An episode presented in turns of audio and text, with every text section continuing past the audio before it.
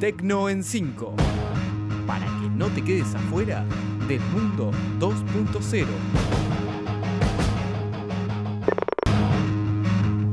Bienvenidos al Tecno en 5 del 19 de septiembre. Hoy vamos a hablar de que escala el conflicto China-Estados Unidos por TikTok, de que Twitter toma nuevas medidas para frenar el spam, de que Singapur le va a pagar a sus habitantes para que se mantengan saludables con el Apple Watch, de Amazon que lanza Audible en el mercado español y de que llega Paramount Plus, el servicio de streaming premium de Viacom.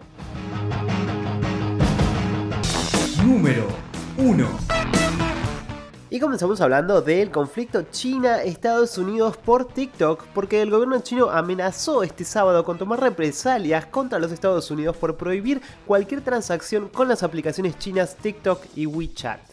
Mediante un comunicado, el Ministerio de Comercio chino resaltó su fuerte oposición a la decisión tomada por el gobierno de Trump, la cual daña gravemente los derechos e intereses de las empresas implicadas. El comunicado cierra diciendo que China tomará todas las medidas necesarias para proteger los derechos y los intereses legítimos de las empresas chinas.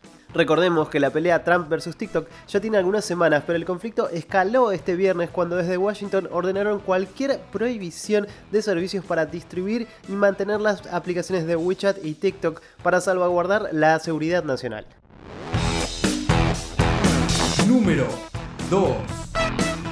Y ahora hablamos de Twitter, que toma nuevas medidas para frenar el spam. Hace algunos meses la red social empezó a tomar ciertas medidas para remover tweets asociados a ciertas organizaciones y teorías de conspiración asociadas a sectores de derecha como QAnon. Ahora anunció más medidas para frenar los discursos de odio y desinformación. Según la compañía, en algunos casos se han identificado grupos, movimientos o campañas coordinadas para dañar a la red social y que pueden tener consecuencias físicas, psicológicas y contribuir con la desinformación. Así, dentro de las nuevas medidas para disminuir el impacto de estas acciones coordinadas, se limitará su visibilidad, recomendaciones y tendencias relacionadas directamente con estos grupos.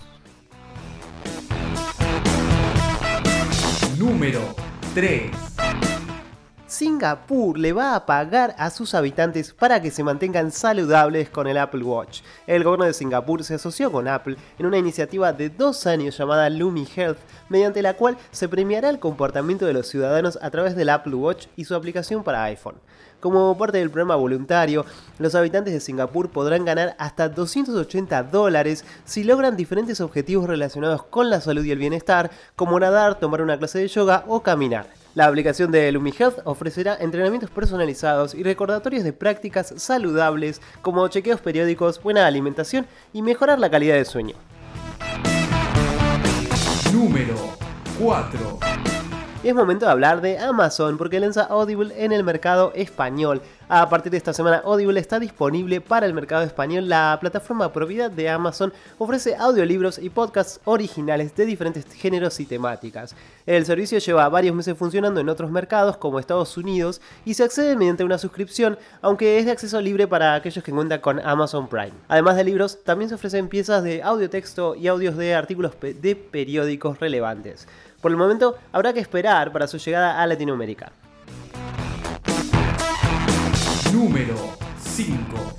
Y por último, hablamos de Paramount Plus, el servicio de streaming premium de Viacom y seguimos hablando de streaming porque llega un nuevo servicio de entretenimiento en pantalla. Esta vez es el caso de Viacom que estrena Paramount Plus, su nueva plataforma de streaming. Presentado por la marca mediante un comunicado de prensa como un servicio premium de suscripción on demand, Paramount Plus llega a partir del primer trimestre de 2021 a América Latina y los países nórdicos. Así, nos preparamos para recibir un servicio de streaming más que se suma al esperado estreno de Disney Plus en Latinoamérica, anunciado para noviembre de este año.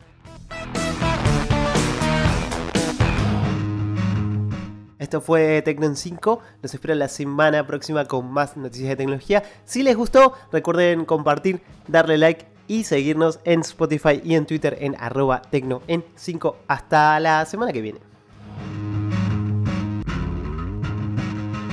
Esto fue Tecno en 5.